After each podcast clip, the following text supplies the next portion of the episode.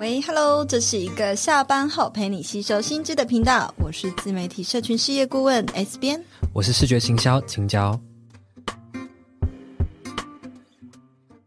欢迎回到 Hitting Up 下班打给我第一百一十一集，那这一集的话，一一一一。哎、欸，天使数字呢？没错，好，呃，不知道大家有没有听到，我们从一百集开始，一百哎一一百零九集开始，我们节目新的主轴就有点改变了。那是因为呢，SBN 它其实就是自媒体的社群事业顾问嘛。那其实呢，我们整个品牌呢也推出陆续推出了很多课程，在帮大家解决自媒体经营上的常见问题，例如说你初期的定位啊，或者是呃 IG 的视觉设计，或者是铁粉养成等等的。但是呢，随着我们的提供的内容越来越多，接触到更多自媒体这块感兴趣的听众或者是粉丝，就发现呢，其实有一些实际上遇到的问题，好像觉得诶没有到这么严重，需要来咨询，但也没有明确到好像某个课程可以帮你解决这些问题，所以我们就想说，好，那我们就利用 Podcast 这个平台呢，来聊给大家听。那我个人认为呢，某些很底层的观念或者是说信念，很其实很适合这种方式，呃，提供给大家我们的想法。那如果你觉得呢，我们的节目中提到的一些观念啊，对你来说有帮助的话，那就非常欢迎你，就是持续收听我们的节目。但是如果你听完觉得哦，你其实需要某部分很明确的帮助，你希望有人来帮你解决获利模式的问题，有人想要帮你解决就是你长期经营的一些策略，那你就非常适合来 S 编的一对一咨询顾问服务。那如果你有这样子的期望的话，非常欢迎你到底下的连结去排队 S 编的咨询服务。那这样子下一季开放的时候呢，你就可以第一时间收到连结喽。那在开始之前呢，如果你是我们节目的忠实听众，非常欢迎你五星评论分享给你的朋友。不论你在哪个平台，都不要忘记订阅我们的频道。我们每周一晚上五点都会准时更新，你就会收到通知喽。好，其实呢，有一个困扰，我觉得是多数观望进自媒体很久的人很常有的一些阻碍。他们呢就很常说自己没有时间，不知道 S B 有没有听到，或者是自己观察到很多人拿这件事情，拿这个呃理由当做阻止自己开始的一个借口呢？对，哎，很多好不好？真的。我觉得不是呃，单单做自媒体这件事情啊。前几天我不是在心灵导读会上面，我就盘点了三个离成功最遥远的人。第一种人呢，就是一直说自己没有时间的人。那这种没有时间的人，其实呢，呃，他不是真的没时间，其实只是找了一个借口来逃避做这件事情。那当然，呃，不一定。也许我们待会后面其实会。更多更多的去探讨这样子的一个心理活动状态是怎么一回事。有时候可能真的不是这些人他真的这么失败，或者是我们我们也不是要责备他们，而是我们去理解这样子的心理状态。如果你也是这样的话，也可以透过这集去先去理解自己为什么会常常拿没时间来有借口。当你理解了以后，其实你就会做出改变。好，所以其实我是觉得呢，不够有决心的人啊。做什么，其实当然都会有一些借口，可是我们可以去思考一下哈，大家一样都有二十四小时，那为什么世界上那些最顶尖、最成功的那些人呢，都比我们还没有时间呢？诶，他的时间都行程表，秘书都帮他填得满满的。那一样的呃条件之下，为什么大家可以去放大这个时间的效应？他可以去发挥时间的杠杆，而我们不行呢？很多时候其实是就是跨出第一步有所困难。所以接下来后面我们也会提到更多。那要如何克服这些心魔，让自己勇敢跨出的第一步？那青椒你自己觉得呢？会说这句话的人，通常表面上他们会说自己哦，其实是想做的，有意愿做的，但是是现实的阻碍，没有时间导致他无法开始。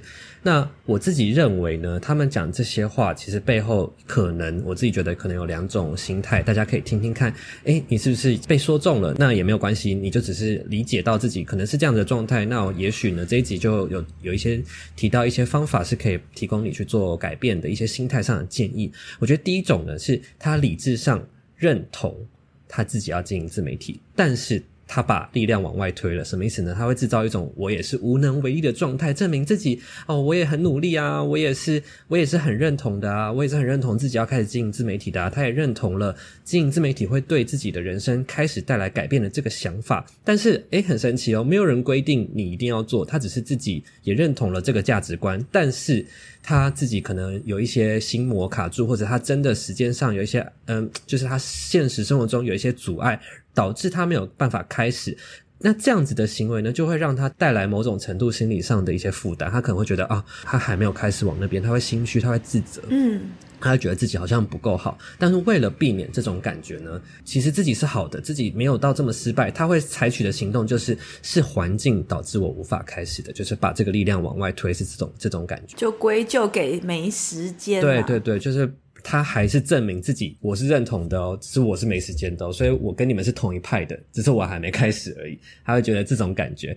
那又或者呢？第二种我觉得也是很常见的，其实多数人可能是这个状态，是他其实很想开始，其实他也做了一些规划，他有都有想法了。但是他很怕自己真的开始经营，发了贴文之后成效不如预期，他很怕自己努力产出的内容没有人看见，好不容易剪出一支影片，哦，观看人数只有十个人，甚至没有人按赞，没有人收藏，他想到这件事情就非常害怕，会睡不着，然后他很害怕这种失败，所以他不敢开始。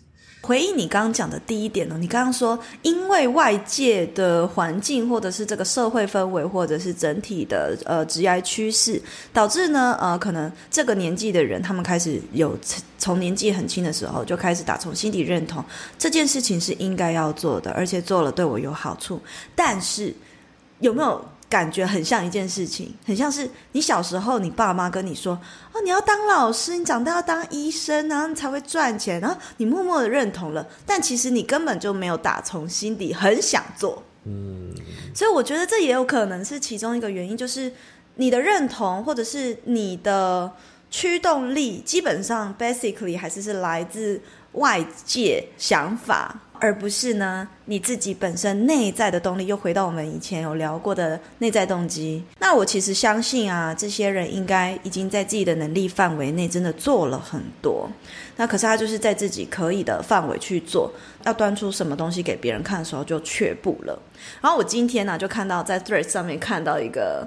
就是创作者，他叫听思啊，他在 Stray 上面分享了一个他跟朋友的对话，我觉得非常有趣，可以给你们分享。他就问说：“你觉得改变是为了什么？”然后朋友就说：“改变不就是为了变得更好吗？”听思呢就说：“我觉得呢，是因为我们受够了，所以不得不改变。”那在这则推文，他下面呢就有一个结论，他说：“所以如果你想改变，但改变不了，也许只是此刻的你还很舒服，你不想改变而已。”所以我就发现说，哎，很有道理耶。人为什么会做剧烈的改变，或者是呃剧烈的想要挣脱？一定是你真的啊受不了了，受够了，你才会有这个动力。在开录之前，其实就有稍微讨论一下这个这个 po 文。Maybe 就是因为你你原本的旧有的模式里面，一定对你来说有某一些好处。嗯。你一定在这样的模式之中，你是感觉到舒适的。对。你其实也没有很想要。摆脱，你也没有想要改变。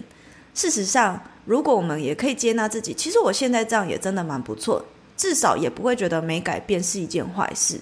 就是再跳脱回来，再去反思一下自己当初为什么觉得自己要改变，是不是外界的一些信念导致自己觉得自己要改变？有了这样的想法之后呢，就至少不会有那种自责，觉得自己诶怎么想改又改不了。但原来你其实停在当下也是一个。很好的选择，你自己的选择啊，这也是搞不好真的，这是你内在很想要，你就是想要留在现在这个舒服的环境嘛。嗯，嗯，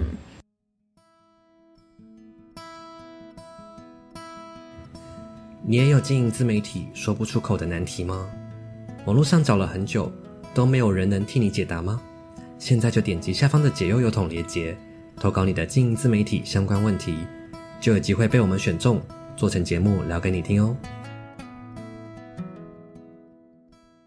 那刚刚呢，我们有提到，有可能是你害怕经营的成效不如预期，才不敢开始的。那假设现在听众真的有一部分的人心声是有这样子的心声，S B，你会给予他什么样心态上的建议，去面对那种我自己已经努力产出，但不一定马上被看见的害怕呢？其实我最近啊在看那个张澄禅师他转译的《金刚经》，它里面就有提到哈，其实那些往往看起来好像哎我不敢开始，然后没有自信的人，事实上他们才是野心最大的人哦，因为他们希望呢一出手就要成功，所以呢就会想要拿这一套标准去绑架自己。那这个状态呢，在《金刚经》里面，它就叫做有我相。有我相的意思就是说，他把我这个概念呢放得很大。我很重要，我在这个世界所写的内容非常重要。一旦我写不好，很有可能就会对别人造成不好影响，或被别人拿来就是说嘴等等。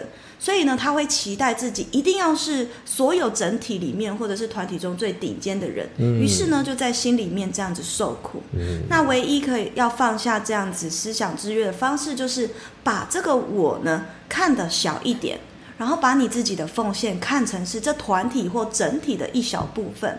那回到创作者来讲，也就是说，我们不用把自己的贡献或创作看的是什么世纪伟大作品，看得很伟大很重要。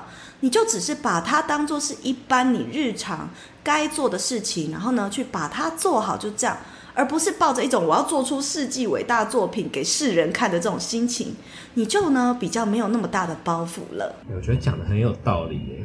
我太大，就是真的就是把自己看得太重，才会导致这样。对，其实他整个，我觉得他完全那个颠覆我原本的思维，因为我们原本都会觉得啊，他们可能就是自卑、没有自信，然后呢，所以不敢展现自己。其实没有，其实这样子的人，他反而是很有野心的。他们是希望自己一定要做到最好，所以他们就会把一个完美的量尺一直拿来量自己。疯狂的衡量，然后量到最后就觉得啊，怎么量都不对劲，算了，我我我就这样就好了。我会给的建议，我统整一下，我觉得就是三件事情。第一个呢，去思考看看，如果真的没有人看，那又怎么样？因为都已经没人看了，谁要笑你？还有重点就是，你你如果今天就是像刚刚张澄禅师说的，你就是做好你自己的事情，你何必要在乎谁来看？好，然后第二个呢，我觉得是大家呢，把每一次的尝试，不是当做要做出什么世纪艺术作品，而是是要当做一个练习的机会。然后在这练习的机会，在这每一次的过程中，每一次的付出中，那都学到一点，都学到一点，然后再一次一次的做得更好。因为你就在自己的小圈圈啊，一开始我们做 IG 或做什么东西，肯定是没有 follower，肯定没有订阅。到底谁要看，就把它当做是你的 homework 在做东西就好了。嗯，那再来第三，就是回到我最一开始分享的，刚刚那个张成禅师他说，我真的很推荐大家去看那个《金刚经》，他转译的非常白话，很好懂，而且我一天内就看完了。那他因为《金刚经》的内容其实少少的，但是他把整个人世间你你怎么样获得丰盛啊，我们的人意识是怎么运作的，然后你我们最想要的其实不是物质，其实想要的是什么？都在这个《金刚经》里面有讲。好，Anyway，第三点呢，我觉得最重要就是去明白你自己的内容只是沧海一粟。所有的人在这一天内会看的十万篇贴文里面划过的其中一篇。嗯，说真的，不用把自己看得那么大。所以放有我相这件事情，就是很多人受苦的原因之一，就是会一直把我放很大的时候，你就会觉得啊，全世界都在看我，你以为舞台上只有你。但其实你只是舞台上里面的某个配角而已。嗯，对，这也是一种非理性的信念，觉得自己一定要是完美的，一定要不能出错，然后自己有有那些不好的部分，就想要把它丢出自己。你只能接受自己的光明，不能接受自己的黑暗。其实也是一样的概念，就代表说你不能接受自己有任何的出差错，导致呢你不想出差错而不敢开始这种感觉。嗯嗯，哎、欸，你会吗？完美主义这种东西，就是害怕说，害怕说，今天发出去没人按赞，所以干脆别发了。然后明明东西已经做好了，我其实不会。你看，我都已经经营过这么多次账号了，我都已经经历过这么多次失败了。对啊，所以我，我我 我觉得我还好哎、欸，我觉得我不算是这样子。我不觉得自己一定要是完美的啊。真的做错，你真的写错了。其实我是一个蛮能够去接受自己，如果是做不好的地方的。我是蛮容易接受这件事情的，你不会崩溃的就直接哭出来之类，可能还是会哭，很爱哭，但是呢，但是呢，还是会去接受它。嗯，我觉得接受的是最重要的。好，我们刚刚讲到，就是刚刚提到说，这些呃不敢开始的人，其实心态上面其实是很希望自己是很棒的。那我觉得大家是这些人，其实是对自己非常期许的，这样是很好的。但是呢，实际上到底要怎么帮助自己开始呢？我觉得我们可以听，我们来可以聊聊看说，很多人在经营个人品牌上且持续稳定更新突破的人，这这里面有一大群人，其实是一边工作一边经营的，他们也有自己的生活，有自己的工作，而且。更多的人呢，他们的工作其实也是非常繁忙的。呃，之前 S 编有采访过很多的斜杠的一些经营自媒体的人，他们的工作其实也非常的忙啊。其实自己的工作是很忙的，他们有自己的事业，有些呢甚至可能是品牌的创办人，但是呢，他们还是可以做到，就是一边。呃，维持自己的生活，一边努力工作，同时呢，就可以做到创作。那我们就可以来想想看，聊聊看他们，诶，那他们是怎么做到的？是不是心态上，还是什么做法上面，到底有哪些具体的差异呢？其实以我的观察，有一些可能很多的品牌创办人，他们其实现在很多人都有经营自己的自媒体，有自己的社群，然后他们都是会诶自己发文、现实动态，或者是说。直接直播给大家看，他们怎么有时间做到这件事情呢？其实我觉得他们其实是有很清晰的目标，跟他们有一个完整的策略。这些人呢，通常都很清楚游戏规则是怎么运作的，他们熟知的就是。哦，他们在职场上面可能是他们已经是创业了嘛，他们品牌是品牌创办人，他们是老板，他们可能在工作领域上面已经有了好几年的时间的培育了，所以他们熟知职场或者商业上的逻辑，所以呢，他其实是可以很轻易的把这个逻辑呢复制套用到个人品牌上，因为呢，个人品牌其实真的跟经营品牌的逻辑是大同小异的，只是规模可能是缩小。对这些品牌创办人很忙的人来说，可能经营自媒体反而是一种工作时的。消遣是一种娱乐，他们反而觉得很放松，因为对他们来说这很熟悉，他都知道怎么做，他甚至不需要哦列出一个表格，他就知道他的策略是什么，他就知道他这一季该做什么。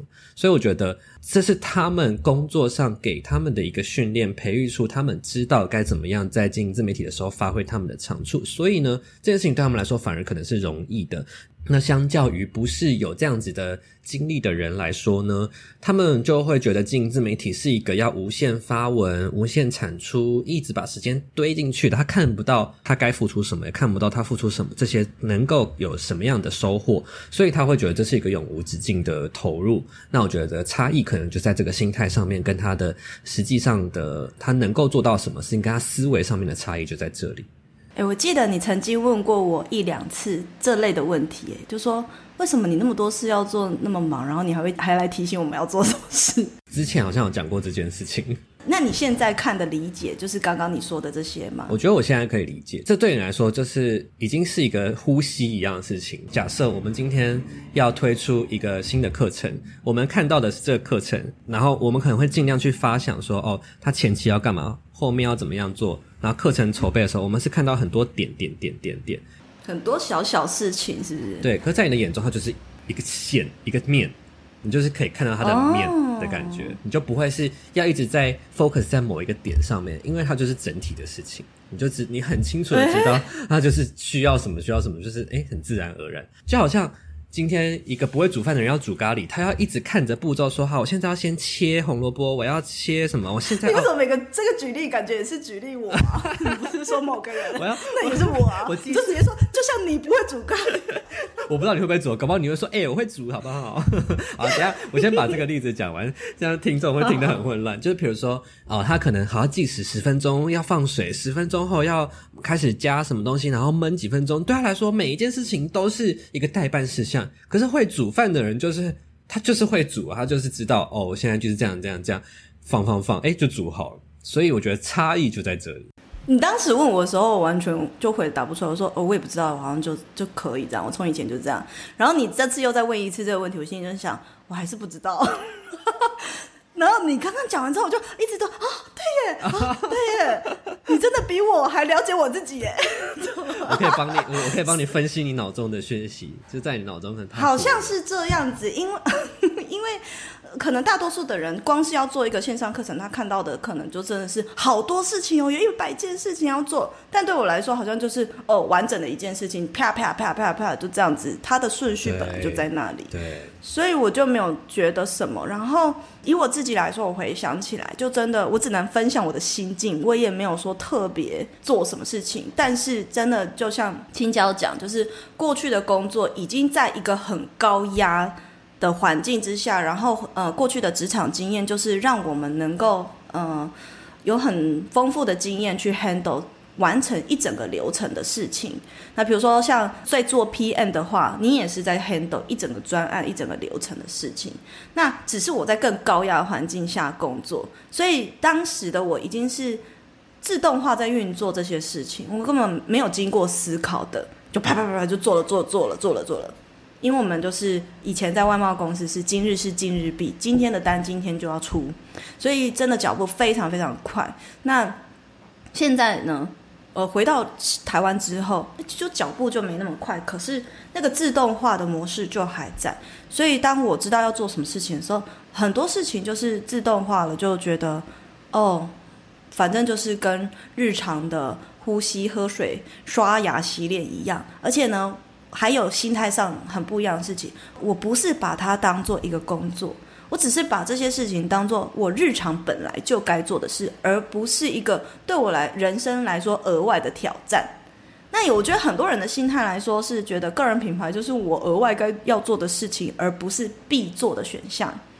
那对我来说就是这本来就应该要做事，那你就会自然会去做。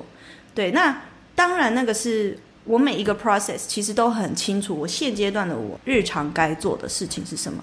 像比如说经营个人品牌，或者是呃，像我以前刚开始起步的时候，我就会很清楚，哦，我现在最重要的目标就是要在这半年内把我的 IG 做起来，所以我就会有一个。嗯，就是会会定定一些 KPI。你刚刚提到一个点，我还蛮想要回应的，就是你有说到你把它当成日常该做的，而不是额外的选项。其实这个也是我最近看那本书，他有提到的。他在心理学上面有一个有一个说法，就是预设选项。什么书？决策的力量。我昨天在现实动态分享的这一本《决策的力量》，它是用呃行为心理学的概念去跟大家解释一些我们平常做决定，为什么我会这样做决定，为什么我会那样做决定。它里面就提到一个观念，叫做预设选项。比如说我们今天去点餐，它这个预设呢，你就是需要加两颗蛋。每次你看到这个预设说，诶，那你要加加两颗蛋，对吧？你就会觉得说，OK，这就是预设的。我就会说。好，就这样，我不会说我不要加蛋，我也不会说我要加一颗蛋就好。这就是预设选项会帮助我们快速习惯它的力量。所以 S 编提到说，你的日常该做的事情就是这个，这就是对你来说就是预设选项，你不是额外要再去新增进来的。它其实也是一种心态上面调整，你把它当做一种预设，你就是你本来就是要做的话，就是不会让你觉得这么痛苦。我觉得好，那。刚刚有提到说，我们刚刚前面其实有提到说，其实很多品牌创办人、很多老板明明忙得要死，还要经营自媒体。但我相信很多人就会提出一个疑问，就是说啊，那这些老板他就是有资源啊，他可以请团队去准备内容啊，他可以外包剪辑影片，然后外包呃社群编辑去处理这些繁杂的事情。如果我有钱，我有资源，我也可以这样经营啊。我觉得我想问问看 S 编说，你的观察是不是真的是这样呢？因为我相信，因为你像像你讲的嘛，你你一直以来都是自己去撰写你的 IG，自己做图，那你自己是怎么做到这件事的？这个是我一个小小的坚持啊！我觉得既然我是创作者，那我要自己来创作，所以我的图片啊、文案啊，即便我现在有一个 team，但是大家就是去 handle 工作室的东西，但我自己的东西没有打算要去让别人来帮我经营。那我怎么做到的呢？就是我其实起初刚刚前面其实有稍微提到，我刚开始起步的时候，我把这半年内要把自媒体经营起来当做是我一定要做到的目标。所以我就非常清晰可以知道说，因为我本来就行销人，其实我就知道说，好，我要达到一万粉丝，我必须要做到哪些事情。但是，而且我的 focus 点不是只有一万粉丝，而是把个人品牌这个东西做起来。所以，这个个人品牌做起来，你们听起来就说哪里不一样？不一样啊！还有官网啊，还有我的 podcast 啊，还有我在 SEO 上面的排名啊，人家怎么样搜寻 S 边，全部第一页全部都是我，因为当时还有可能别的媒体的 S 边会在搜寻引擎上出现，我想要让我的名字全部都洗掉这些人，然后呢，还有就是能，要怎么样去布局啊，或者是让更多人看见我，这个才叫做把个人品牌做起来。所以我呢就决定是那时候给自己小小 KPI 是每一周我一定都会做一次直播，啊，直播的内容都会跟职涯或者是自媒体相关。那这个访纲我就会把它一定会直播完，立刻就是下载这个影片，下载这个音档，然后呢在同一周在两天内就要剪完影片跟剪完音档，然后把文章写完。那时候是礼拜三直播嘛，我规定自己一定要礼拜五全部都上去。所以，我就是一个人把这些事情做完。你看呢、我这是重效的一个人。我只是做一件事情，可是我只动一次脑，但是产出五个平台的东西。一个 FB 直播嘛，所以它影片留下来，然后再来 YouTube 的影片上去，我赚到一个 SEO，然后再来 Pocket 上去啊，顺便做做。那时候二零一九年还没那么流行，但是先放上去再说。然后再来呢，可以产出一篇官网的文章，因为这个仿纲你稍微顺一下文字。然后呢，再调整一下大标小标，其实就可以上到官网去。最后呢，再从这个里面呢，浓缩出一个重点，当做是你的 Instagram 的贴文。OK，这样子就五个平台的东西都出来了。前期我就是给自己这样的目标，我只是做了，对我而言，我只是动了一次脑筋，然后我就给自己的目标这样去做。我怎么样自己做到？大家有听到关键点吗？你要去做重效的事情，你要去思考，你要如何把你一份时间的时间杠杆的效益呢，发挥到最大。很多人常常在做内容的时候，哎，我是动一次脑筋，然后呢，要做另一个品牌平台的东西，又再动一次脑筋，而且新的东西又在想一个。我的思维不是这样，我的思维会去翻。理我过去写过的东西，它可以如何再制？它可以如何再重包？然后每一次我们可能团队要在做新的东西的时候，我也会去思考有没有办法拿以前的东西去 renew 它。因为社群本来就是持续的变动，过去的内容你其实现在看可能会需要有一些微调，重新端出来给呃我们的呃受众。所以它又变成一个全新的内容，可是我不需要花很大的脑力在那边绞尽脑汁，因为大多数的人花时间都是花时间在思考，但做其实很快。那啊，有些人相反是思考很快啊，做得很慢。那你就要去想，你要怎么样用呃最简便的方式去做到你可以做的那个时间杠杆呢？我推荐大家看一本书，呃，Robert Moore 的有一本书叫《生活杠杆》。去看这本书。我们今天这一集提到了一百本书，真的。对，好，那我相信啊，真的，目前听收听这一集的听众当中，有很多真的是本来就想经营，但是还没开始经营，或者是你已经开始经营了，但是因为你觉得太害怕了，所以又中途。放弃，然后就停更了。我相信一定有很多人是呃类似这样子的情况。那希希望这一集的节目呢，你听完内容，你会发现哦，你会觉得自己其实是你很希望自己做得很好，你希望自己是做得完美的。所以你是因为这样子的信念才呃绑架自己，让你自己没有办法真正的展翅高飞。我相信呃这一集的内容呢，可能会带你给你一些理解，然后呃，我觉得相相信这样子的理解会给你一些。松一口气，或者是解脱的感觉吧，不会觉得自己是哦很无能的、半途而废的。其实你们反而是这一群呃野心最大的人。那怎么样去调整呢？我觉得调整过来之后呢，我相信你们都会呃做得非常完美的。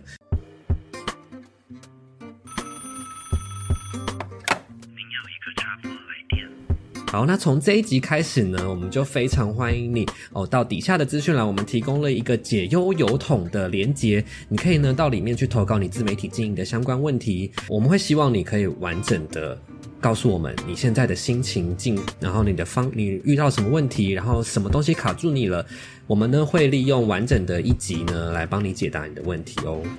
没错，没错，而且把握机会，因为还有就是，如果你前面那三集听完了啊，然后呃，可能我们有些地方讲的太快，或者是你听不太懂，大家也可以趁这个机会提问，那我们就会挑选一个我们觉得，哎，他的问题最认真的人，然后特地为你做一集解答哦。对，没有错。不论是你其实是想要呼应我们这几集的回复呢，还是其实你你有另外的一些困扰，其实你都可以，很多都很欢迎你们去投稿，我们就会再从里面呢挑选一些内容呢来制作音频给你们喽。那我们下期再见，拜拜，拜拜。